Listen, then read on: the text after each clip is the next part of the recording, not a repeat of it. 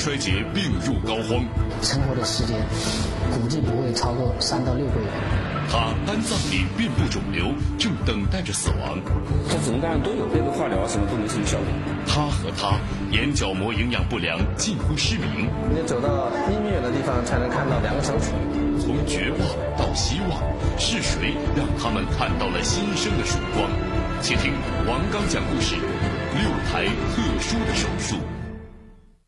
对每一个来到医院的病人来说呀，这个医生呢都希望帮他们消除疾病、缓解痛苦啊。无论是打针吃药啊，还是开刀化疗啊，目的就是一个治好喽。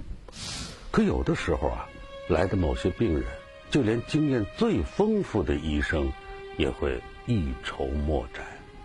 您瞧，他来的时候就是表现为全新的功能衰竭，那么不能平睡。小便少，全身浮肿，这个病人存活的时间估计不会超过三到六个月。来的这位病人今年五十八岁，是贵州人。其实送医院的时候，家属就已经有了思想准备，已经夫妻困难了。当时那心啊，就反正就像从天塌下来一样。啊，就想哭，一天哭。接下来的情况进一步验证了这种担心。他入院以后一直在用这个升压药物，就是血管活性药物，来维持他的血压去在一个最低最低的这个水平。但是这个病人病情非常严重，嗯，在整个住院期间反反复复，完全不能够脱离这个升压药，而且剂量是逐渐的加大。医生的意思很明白，用药啊已经到了一个极限的剂量，不能再加了。可病情呢还是不能控制。难道只能眼瞅着患者走向死亡吗？医生们给出的方案只有两个字：移植。哎呦，听了这话，家属更上火了。先不说手术的难度，就是等到一个合适的心脏来换，那也像天方夜谭一样啊！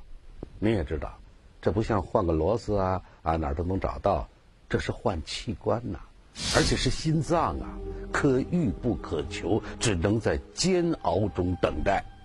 哎，话虽然如此，可就在二零一二年六月七号下午，正在焦急等待心脏移植的患者家属及其他分别患有不同病患、等待器官移植的五名患者家属，却突然分别接到了通知，赶紧做好移植准备，随时进行手术。后来了，财政又来打了个招呼，说下午有个特型让我们等。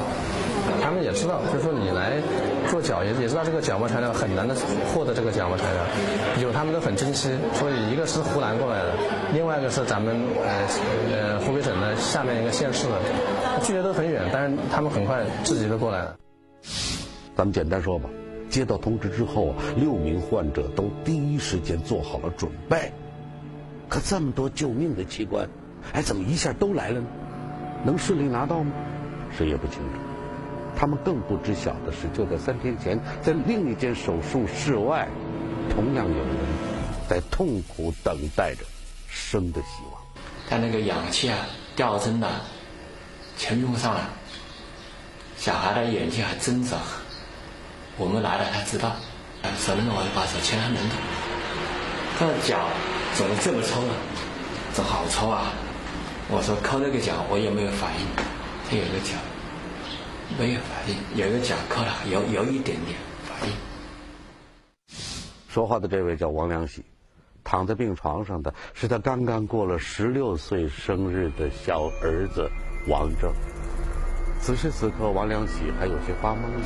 用他的话说，要不是接到老师打来的电话，他一直以为儿子还在学校上课呢。在这个地方等红绿灯，突然一个后车。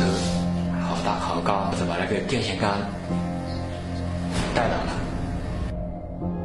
带倒的在同时，这个车还在往前行。前行时，那个杆子倒地了后，的浑浊一扫，正好砸中我王正的背后，大腿就直接人都然后往后面一仰。这一下砸的可不轻。王正很快就从急救医院转到了广州军区武汉总医院。他说话也没说，他就是好疼，很好疼。我说王正要坚强，我坚强就是胜利。我说我快到医院了。这个病人主要是一个严重的多发伤啊，颅脑损伤很重，再加上合并一个肢体的多发的骨折。嗯，来的时候一个是一个重度的失血性休克。王正马上被推进手术室。等到手术室的门再次打开，已经是凌晨时分了。医生说了，手术还算顺利，接下来呢就要看王正的恢复情况。可仅仅一天之后，家人却等来了一个让他们五雷轰顶的消息。我们已经尽到最大的努力了。现在说病人处于一个脑死亡状态，嗯，我们觉得这种病人说啊，嗯，可能就是个时间问题了。脑死亡，这等于给孩子判死刑了吗？这个变化来的如此突然，如此残酷，您想当爹妈的会是啥心情啊？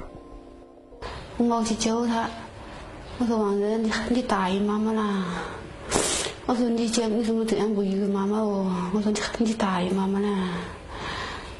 他就是不择生门了。我看到小孩跟活的一样的，心好的跳，呼吸 是正常的。我看了很心疼。我就出来说，我说我还要抢救，观察两天，不要抢救。孩子明明就像睡着了一样，怎么能醒不过来呢？接下来的两天时间里，老王一直守候在监护室外。他守候着自己的儿子，也守候着奇迹的发生，可他最终等来的还是绝望。医医生说他的心结已经一天一天的衰竭，他的血压呢一天一天的低，这让他慢慢的这个会走会死亡的。这时候你们不要带诊了，你带诊一百万一千万。怎么和那个小孩？即便知道这是没有希望的希望，可哪个做父母的又能甘心接受这个现实，放弃孩子的命呢？王良喜在监护室外来回走着，大脑一片空白，甚至不知道自己在想些什么。突然间，走廊里一块展板吸引了他的目光，那上面有几个字：器官捐献。延续生命。咨询了一下医生，说我的想法很好，可以，我最好的考虑的，我我们痛苦，绝不能让别人外面一些人再痛苦。我说把那个器官捐献出去了，想捐献出去，让一些人在痛苦中。赶快出来！王良喜居然要把孩子的器官捐献出来，哎呦，这太突然了吧！看到海报上的几个字就决定了。王良喜说呀，其实自己以前就看过相关新闻，只是海报上的宣传提醒了他。冷静思考之后，他做出了决定，把儿子王正的器官捐献出去。而善良朴实的妻子也流着泪同意了。很快，消息就传到了负责器官捐献的红十字会。当时很敏感，有可能啊会做成呃一例这个器官捐献。长话短说吧，红十字会的工作人员马上跟王连喜见了面，确定捐献的流程和细节。随后，咱故事开篇提到的那六名患者也就顺理成章，都第一时间接到了消息，各自做着准备。就等着移植手术了，可就在这节骨眼儿，又出现问题。王家人忽然变主意了，这器官我们不能捐。移植手术即将实施，家属却突然反悔。有的人就说：“这个孩子他不是还有呼吸、心跳吗？这再切取器官，那孩子会疼的。”自己孩子自己疼，还未死亡，怎能取器官？有心跳，有体温，你说要如果说不强调，谁接受得了啊？是什么让当父亲的如此决绝？难道我不能这样做一点对社会有风险的事情？王刚讲故事，六台特殊的手术正在播出。稍后继续为您播出王刚讲故事。哎呦，一边是急等器官来救命的患者，一边是在生死线上徘徊，器官已经被家属提前捐献的少年，几个人的命运在六月七日这一天交织在了一起。我还想还是妈妈，觉得我的儿子已经已经走了，你说他已经已经走了，没有挽回的那个了。我是在想另外一个方式来来开导事情，是吧？所以他的心脏在别个高头，都是带延续他的生命。我如果看到那六个人的话，我都想到我的爱还在他们六个人当中。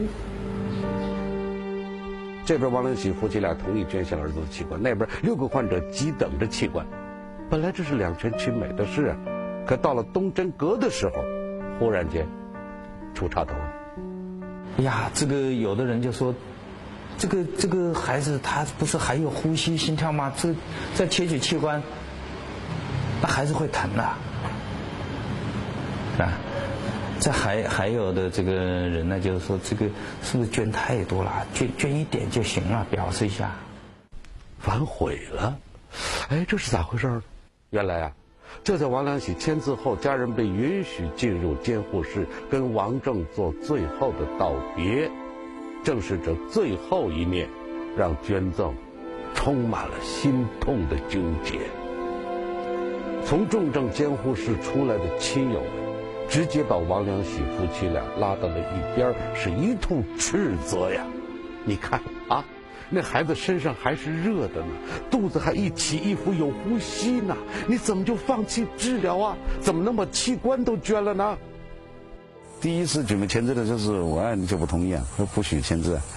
他肯定要你要进去摸他的侄儿的时候有心跳有体温，你说要如果说不强调，谁接受得了啊？包括我都接受不了。其实医生也解释了，孩子已经脑死亡了，眼下就是靠呼吸机勉强维持。可家属的心情，那绝对可以理解呀，道理都明白，但情感上哪那么就好接受啊？说实话。这样放弃治疗，谁心里都在滴血呀！一切都是在自愿的前提下面，你任何时候都可以反悔。啊，在这个我们红十字会派出的专家，在切取这个器官之前，你都可以后悔。我说这是你的权利。虽然医生和那些等待器官救命的患者都已经做好了准备，可这一刻，没有一个人指责王正的家属，都是患者，都能理解呀。这会儿气氛紧张而凝重，王良喜一直没说话，紧咬着嘴唇，低头坐着。就在工作人员准备放弃、转身离开的时候。王良喜突然站了起来，拉住了工作人员的手。他们不希望孩子就这样走了，哎，一一切事情就他父父母亲做主，其他的亲戚与这个事情没关，哎，所以坚决要求。面对困惑不解的家属，王良喜这个中年汉子显得非常坚定：器官捐献必须照常进行。紧接着，他为了这个表示他这种决决心非常坚定，在签字的地方又按上手印，然后再把时间重新写到几点几分，他都写上去，又是摁手印，又是补充时间，在亲属的一片反对声中，当父亲的铁了心要捐献儿子的器官。这王良喜难道是铁石心肠吗？因为我考虑什么呢？第一，这小孩呀，生前的时候他非常优秀，我也让他走的时候也优秀。你看到不相识的人、学生、社会有干人士、有关人士过来献血，对我有很大的感染，要做点好事。后面这句好像话里有话呀。原来啊，在抢救王正的过程中，因为用血量太大，供血不足，王良喜曾经联系了家里几个在当地大学念书的孩子，没想到几个救急电话打过去，医院里来了一大批学生，他们为王正献出了近万毫升的救命血。也正是这件事，给了夫妻俩极大的震。我想呢，别人对我们这么好。奉献献血，前来来观看他一波一波的献血，但是他们也是义务的，没有吃我们一一一碗饭，也没有喝我们一杯水，他面孔我都不认识，姓谁叫谁我都不知道，他们为什么这么好积极呢？难道我不能这样做一点对社会有风险的事情呢？道德和良知是可以传递的。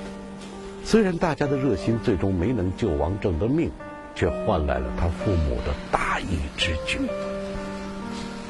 七号下午四点多，在王家父母签署了放弃治疗的同意书后，医生轻轻拔去了呼吸机的管子，王正的心跳停止了。那一刻，泪水还是打湿了王良喜这个坚强的汉子。我当时到地地下已经哭起来了。我爱人在家里后来死了过去了。但当时的时候也是的，就这么一个一个方头吧，我看出来，都看见了，他们出来了，家属要打电话问里面情况，所以里面医生说在清醒。那个心情难以形容。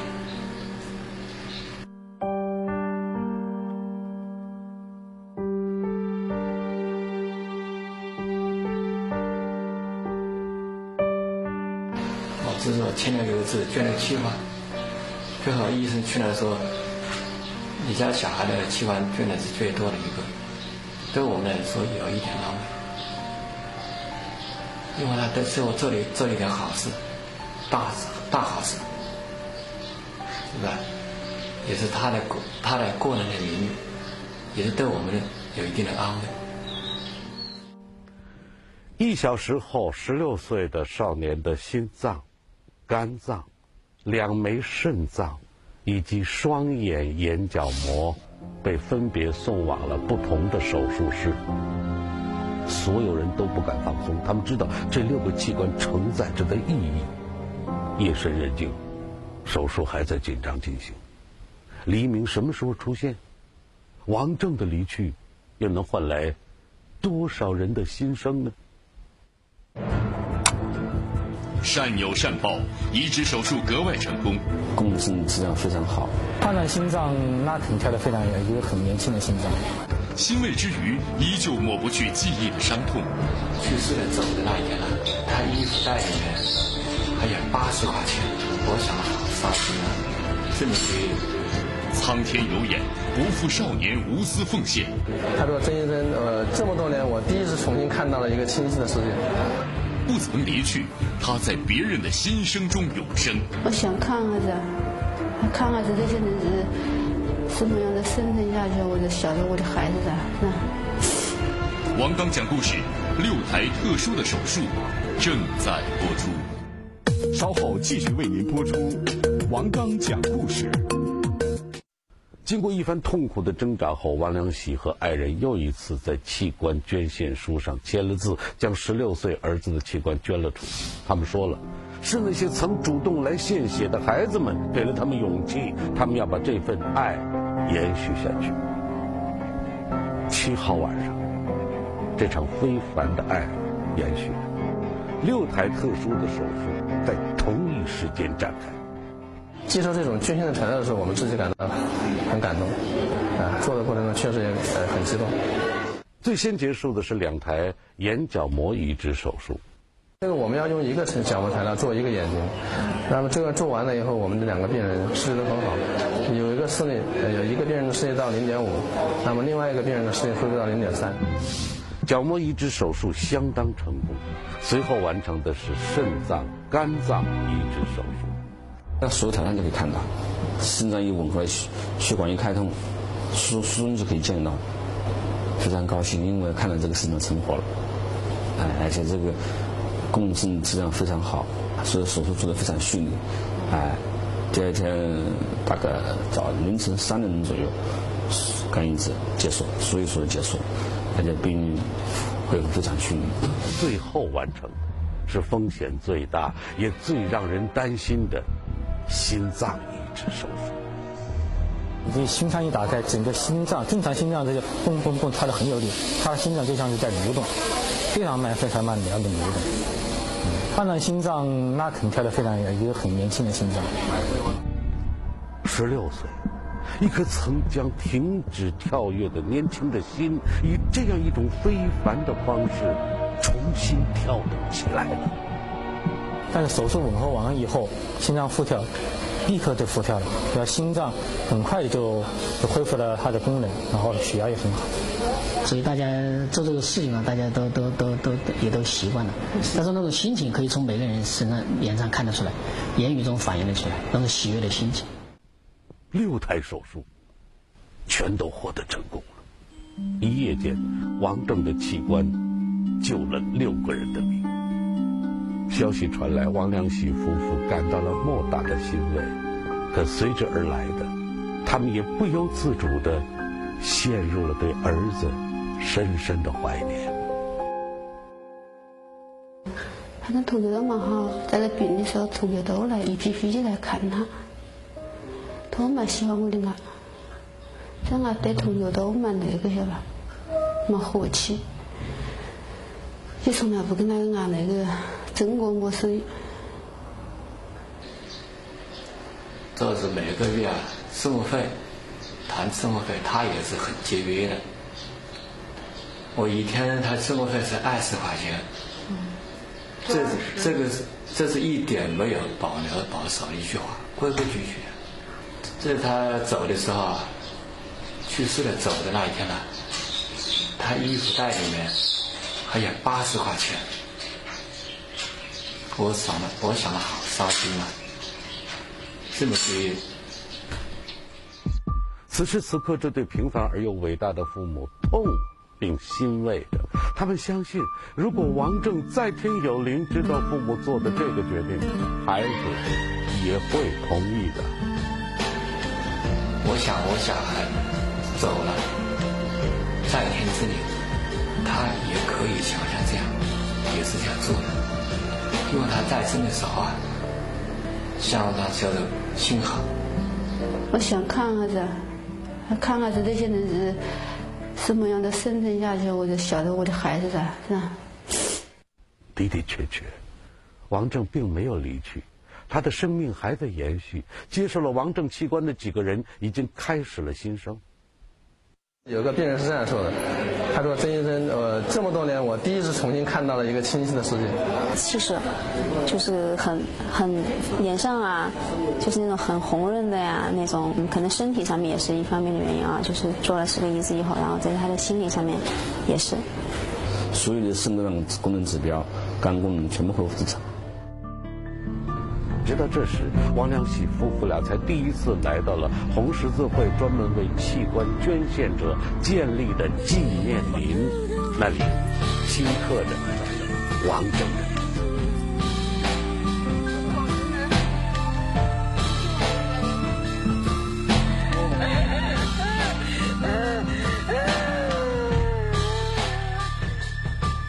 很感谢他们，很感谢捐献。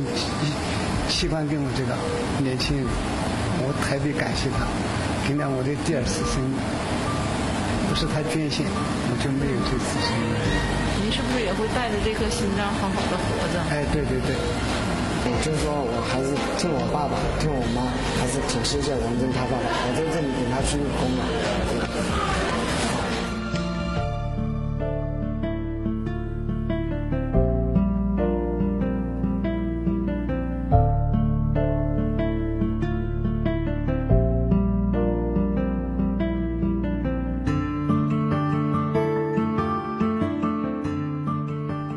了解，王征目前是湖北省捐献器官最多的个人，这样的数量在全国也是少有的。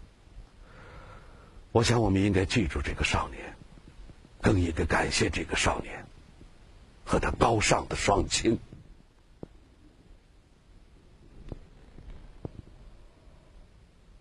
他不仅传递了生命的动力，更传递了善良和爱。一夜之间，妻子抱着几个月大的儿子离奇失踪，到处找，然后当时就慌了。辗转寻妻，却发现了令人震惊的秘密。你不是老公吗？你不要拿假皮在那无声追击，真相大白，背后隐情令人诧异。你有几个吗？你认为我现在对你干嘛？想想揍你！分身有术，恩爱妻子到底是何方神圣？且听王刚讲故事《六夫寻妻记》。